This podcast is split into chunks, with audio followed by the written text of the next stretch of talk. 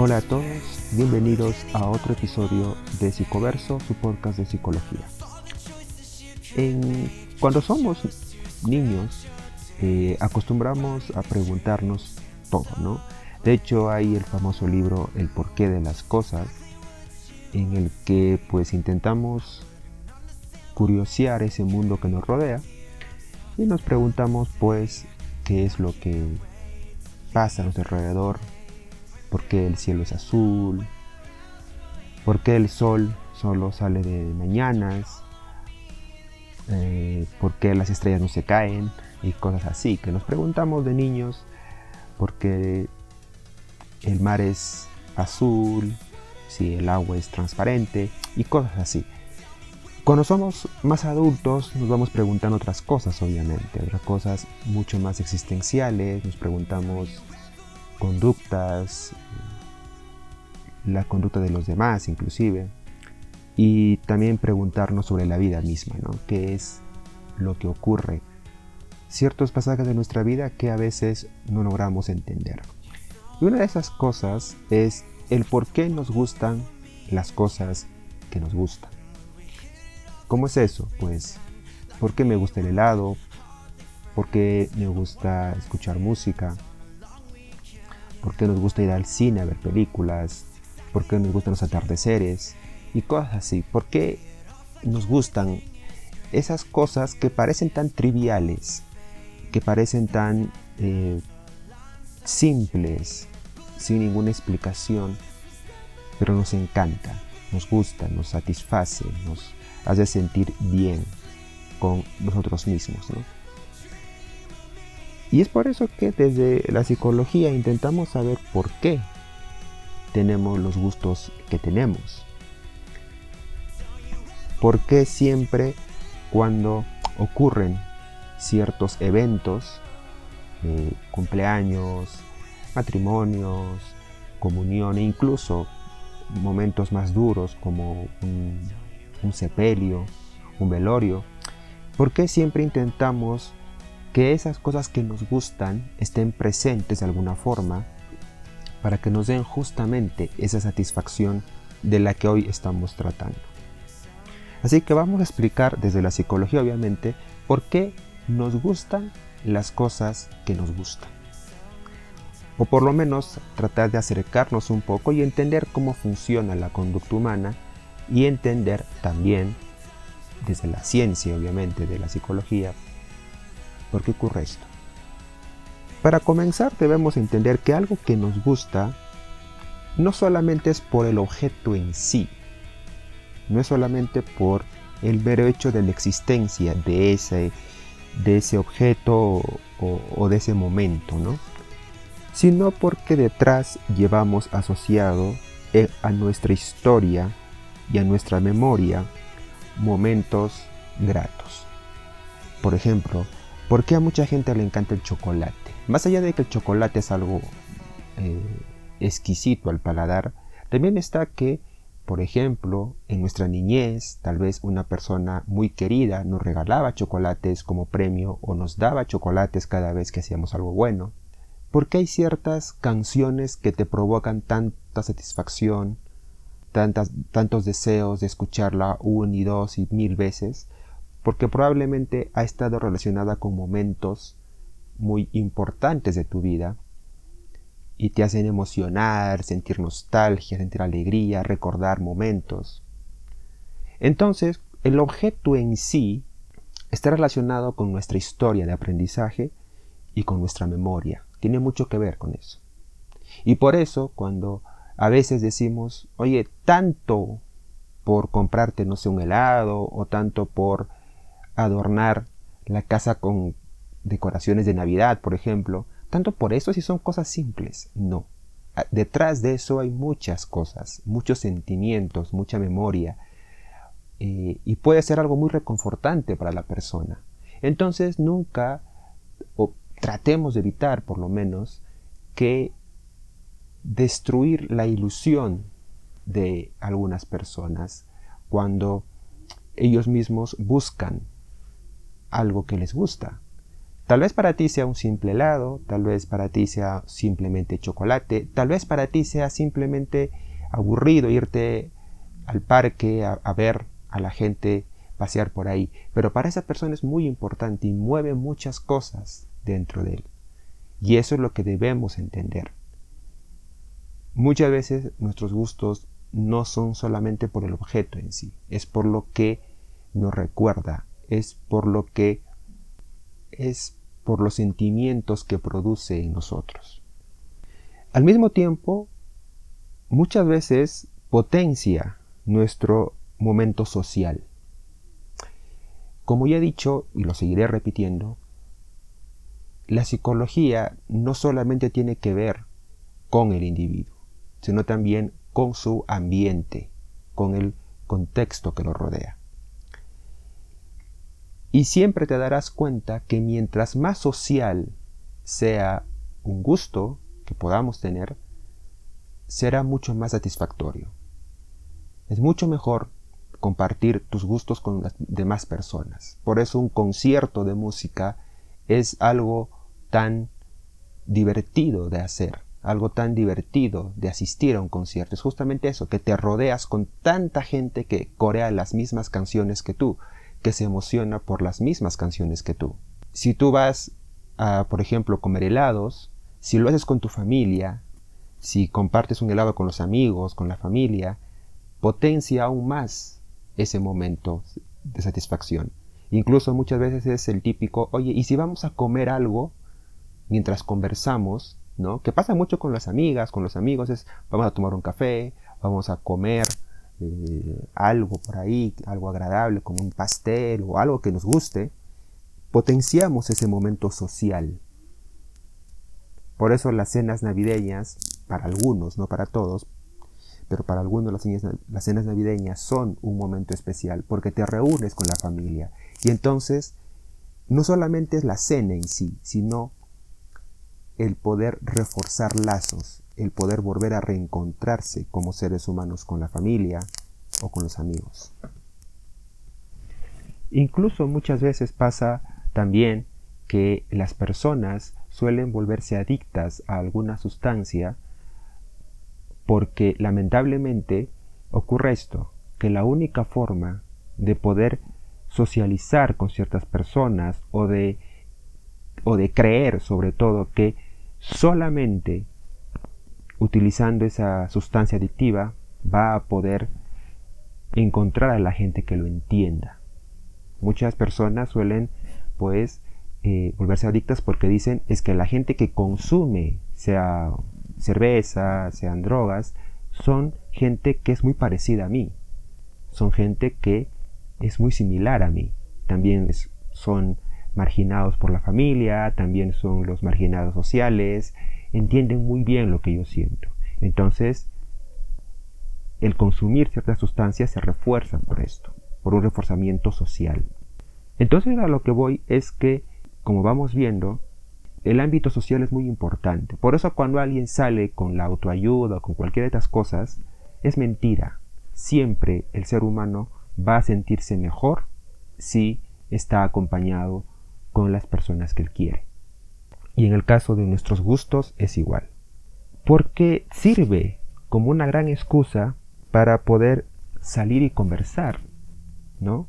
A veces decir, oye, ¿y si vamos a comer algo? Cuando conocemos a una persona que nos gusta, ¿qué decimos? Oye, vamos a hacer algo, salgamos y conversemos.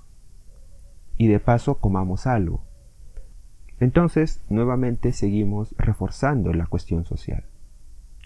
¿No? Muchas parejas, por ejemplo, que dicen, oye, ¿te acuerdas cuando fuimos a tal lugar y comimos esto? Fue nuestra primera vez que nos estábamos conociendo, todos nerviosos. Entonces, ahora el gusto, por ejemplo, si esa, pareja tuvo el gusto de eh, que a ellos les gusta mucho comer pizza y si ese día lo reforzaron con salir a comer, caminar, pasearse con la persona que amaban o que estaban conociendo en ese momento les gustaba mucho, ahora es todo un momento en el que cada vez que vuelvan van a sentir emociones intensas. Entonces probablemente cuando esa persona coma pizza dirá, siempre se acordará de ese momento importante para él. Entonces nos estamos dando cuenta de que el reforzamiento social, la cuestión de interactuar con otras personas es algo muy importante en nuestros gustos. Incluso a veces pasa que cuando se termina la cena familiar, a veces siempre los abuelos dicen, oye, pero comamos un postre, comamos un heladito, ¿no? ¿Por qué? Porque es una cuestión de alargar ese momento de familia, de ese momento de estar juntos. No queremos que se acabe. Y siempre, y si vamos a, comer algo más, o si vamos a, ¿no? Intentar eh, hacer algo más, incluso cuando pasa con las parejas, ¿no? Y si tomamos algo más, o vamos a tal lugar porque no queremos separarnos, es justamente intentar continuar ese momento agradable por el que estamos pasando. Y también muchas veces funciona como un reforzamiento negativo que llamaríamos en psicología. Cuando a veces queremos que aquella persona haga algo que no le gusta, pero lo vamos a premiar después con ese gusto. Eh, la típica de si tú comes toda la comida o si comes todas tus verduras que le decimos a los niños, te invito un dulce después. ¿No? Que a veces funciona, a veces no, pero también lo utilizamos. Te invito un dulce. ¿Qué te gusta? ¿Un chocolate, un chupetín, un helado? Bueno, yo te lo invito, pero termina de comer. ¿No? A veces ese es un reforzamiento, se le llama reforzamiento negativo, porque lo usamos un estímulo motivador solamente después de presentar, que después de que la persona presente alguna conducta que en ese momento no sea agradable para ella. Incluso cuántos chicos se han subido o cuántas chicas han ido a ver películas de terror o a, casas de terror solamente por estar con el chico que les gusta o por estar con la chica que les gusta. ¿eh? Entonces, parece que nuestros gustos son mucho más importantes de lo que creemos, ¿no? Y poco a poco tenemos que darnos cuenta que es, un que es una parte muy importante de nuestro aprendizaje desde niños.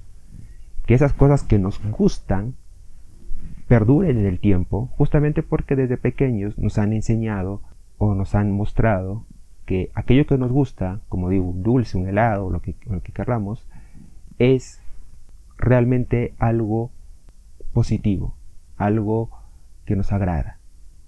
¿no? Entonces, decimos, a mí de niño, pues mi padre me daba después de comer mi comida, siempre me, llevaba al parque a comer helados. Y por eso ahora yo, hasta ahora, a mis 40 o 50, como helado, porque me hace recordar esos momentos importantes y que siempre que comía helado me sentía bien, ¿no?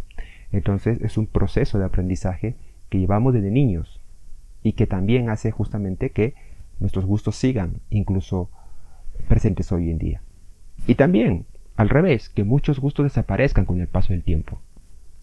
Que a pesar de que nos gustaba algo, a veces también ocurre que lo relacionamos con momentos duros y no queremos hacerlos. Pasa, por ejemplo, cuando alguien fallece, decimos, oye, mi madre acostumbraba a hacer esta comida y yo no la quiero comer todavía, porque va a hacer acordar a ella. También tiene ese lado, que eso hay que tratarlo, porque tú no puedes eh, evitar lugares, evitar comidas y todo por la persona que has perdido o por la persona que se ha ido. Llevándolo un poco a, los términos más, eh, más de la neurología, vamos a llamarlo así, cuando comemos ciertos alimentos, sobre todo alimentos que tengan eh, lácteos, en algunos chocolates que son chocolate con leche, pues estos contienen eh, aminoácidos como el triptofano. Este triptofano está implicado en la producción eficaz de serotonina, y ahí quería llegar. Muchos me dirán, ah, la famosísima serotonina, ¿no? ¿Qué es la serotonina? Seguramente lo han escuchado en un montón de lugares, en reportajes, periódicos, televisión y sobre todo las, eh, las personas eh, que pues no entienden muy bien lo que hace la serotonina, pero la utilizan para promocionar ciertas terapias o ciertas prácticas eh, pseudocientíficas. ¿no? La serotonina es un neurotransmisor que está relacionado en procesos muy importantes, como son pues la memoria, el estado de ánimo, el sueño y el apetito. Por eso, cuando una persona se deprime o cuando una persona pasa por un, por un momento de tristeza, es porque la serotonina no se está produciendo adecuadamente y esto afecta que cuando estamos pasando, estamos pasando por un momento duro, pues justamente todo lo que está relacionado con la serotonina está afectado. nuestra memoria falla mucho, nuestro estado de ánimo es pues eh, variable, sobre todo irritable, eh, incómodo, ¿no? Nuestro sueño se modifica, no podemos dormir bien o dormimos mucho y el apetito también, o comemos mucho o no comemos nada.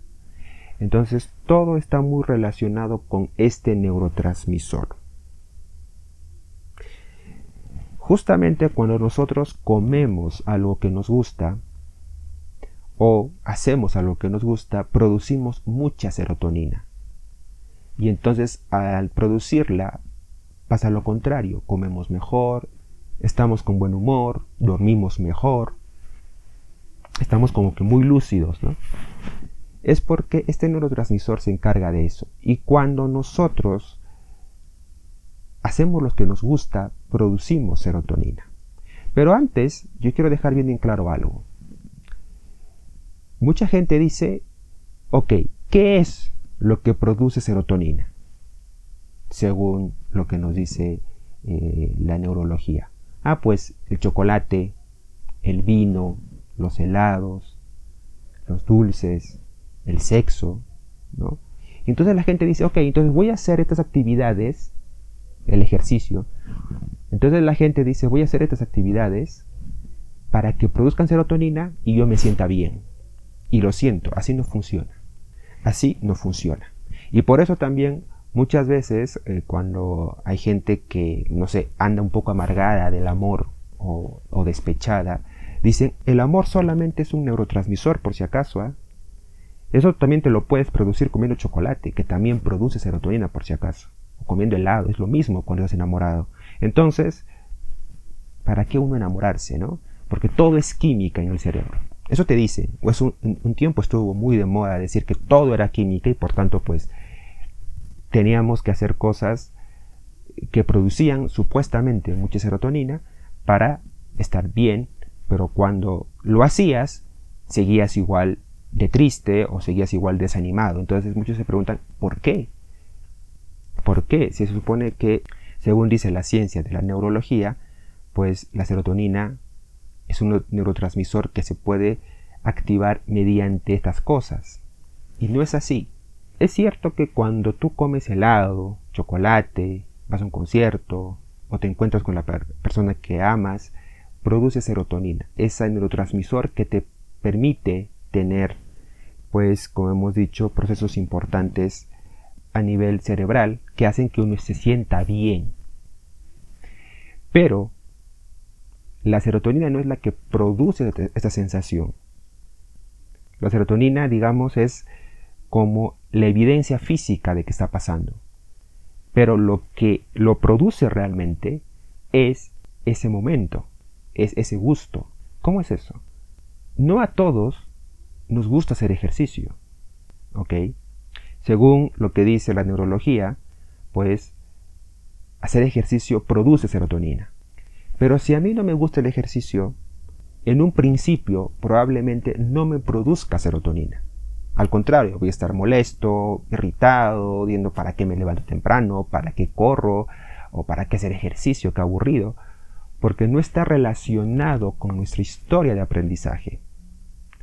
Pero una vez empecemos a hacer ejercicio, una vez empecemos a relacionar lo que, que, nos sentimos bien después de hacer ejercicio, que sentimos esa satisfacción, esa tranquilidad, después de hacer ejercicio, uno empieza a relacionarlo y a la próxima, poco a poco, empezarás a hacer ejercicio porque realmente te produce satisfacción. Eso es lo que quiero llegar. Para muchas personas el chocolate, por poner un gusto mucho más eh, común, para muchas personas el chocolate es un reforzador positivo, es una satisfacción para esa persona. Pero, ¿y si no te gusta el chocolate? Y si eres una persona a la que el sabor del chocolate no le gusta, ¿le vas a producir serotonina a esa persona? Pues no. yo me produzco serotonina, vamos a ponerlo esto muy entre comillas, pero yo me produzco serotonina cuando como chocolate porque mi historia, porque mi historia está relacionada con ese producto y siempre que lo he comido, lo he, comido y lo he relacionado en momentos importantes de mi vida y ha reforzado muchos, muchas situaciones satisfactorias en mi vida. Entonces, para mí, comer chocolate sí produce serotonina, pero hay personas a las que no les gusta. Y entonces la cuestión es, ¿le producirá serotonina a esa persona el chocolate? Obvio que no. Dirá, pues a mí dame otra cosa, porque a mí el chocolate no me gusta. Y eso es lo que quiero que tengan en claro. Cuando alguien te dice estos alimentos o estas actividades producen serotonina, no es así. Para esas personas sí produce serotonina, pero no para todos, porque yo, en vez de, por ejemplo, irme a hacer ejercicio, para mí lo que produce serotonina es dormir todo el día o para otras personas hacer yoga, para mí puede ser ir, a un concierto. Entonces, entendamos que depende mucho de cómo hayamos relacionado estas actividades a lo largo de nuestra vida y si realmente trae memorias y momentos satisfactorios. ¿Se pueden cambiar? Obvio que sí. Si no se pudiera cambiar estas cosas, pues la psicología no existiría. Se pueden cambiar. Así como hay personas que dejan esos gustos porque le producen malestar porque lo relacionan con algo negativo en su vida, al mismo tiempo hay personas que pueden ir acostumbrándose a esto. ¿no? A nadie le gusta hacer ejercicio hasta que poco a poco le agarramos el gusto y después ya se nos vuelve un hábito, ¿verdad? O comer más verduras y todo eso. Los gustos son así. Muchas veces están relacionados con cosas que desde muy pequeños nos han enseñado y, desde siempre nos ha gustado. Y entendamos que mientras más unido a una situación social esté ese gusto, será muchísimo más satisfactorio y muchísimo más agradable cuando lo realicemos. Probablemente tú ahora te puedas acordar que muchas cosas que te gustan actualmente es porque poco a poco lo has ido relacionando a momentos importantes de tu vida o con ciertas personas. Probablemente desde tu adolescencia o desde tu niñez o con personas que fueron pues muy importantes para ti. Seguramente haces ejercicio y podrás darte cuenta. Que también se puede modificar, por cierto, como hemos dicho. Que cada vez que alguien te diga es solamente serotonina, no es así. Porque si fuera así, a todos nos gustaría lo mismo. No es tanto el neurotransmisor en sí, el hecho o el suceso que produce serotonina. Eso es lo importante. Como digo, para un niño la serotonina puede producirse a partir de un helado, de un chocolate, de un caramelo, de un juguete, y para ti probablemente sea salir con los amigos, salir a un concierto o ir al cine, ¿te das cuenta? Entonces, es un constante aprendizaje y es una constante adaptación a nuevos estímulos. Así que dejemos que la gente disfrute con lo que le gusta y dejemos de cuestionar sus gustos que ya de por sí la vida es bastante dura como para no poder ni siquiera disfrutar de lo que nos gusta de forma de vida. Los gustos pues son propios, ¿no? Son muy nuestros. Como he dicho, algunas, algunos gustos de algunas personas a, a ti no te pueden gustar o a ti te pueden estresar inclusive y otros no, otros les encanta. Así que por eso digo que tengamos en cuenta que los gustos son muy personales. Y yo siempre diré que los momentos que podemos llamar vida son aquellos momentos donde podamos disfrutar de las cosas que nos gustan, realmente. Puede ser sentarse en un parque y ver un atardecer, que es lo que hacen muchas personas, por cierto, o ver las estrellas, o ver la luna, o salir con los amigos, o irse a hablar con las amigas a, un café. Los gustos son muy importantes en la vida, en la vida diaria. Saber darnos esos autorregalos para sentirnos bien. Yo diría que los gustos son aquellos lugares donde la vida se parece mucho a lo que queremos que sea nuestra vida. Nosotros queremos que nuestra vida en lo máximo posible sea momentos de de placer, de satisfacción, donde querramos que el tiempo dure eternamente. La vida no es así, lo sabemos, pero quisiéramos que sea así. Y nuestros gustos hacen que justamente esos momentos se vuelvan importantes. Que querramos que la vida se pause por un momento y disfrutemos de ese atardecer o de esa comida con los familiares o de esa salida con los amigos. Decimos a veces sonriendo, esto es vida. Esto es lo que quisiera que sea la vida. Donde todo te da igual, donde sentir que ahí es donde quieres que la vida se pause por un momento y solo te queda agradecer. Hagamos pues que nuestros gustos sean nuestro mayor regalo y que lo compartamos con aquellas personas que nos importan. Hagamos que esta vida se vuelva más llevadera y qué mejor que con las cosas que nos gustan. Hasta un próximo episodio de Psicoverso. A disfrutar de lo que nos gusta.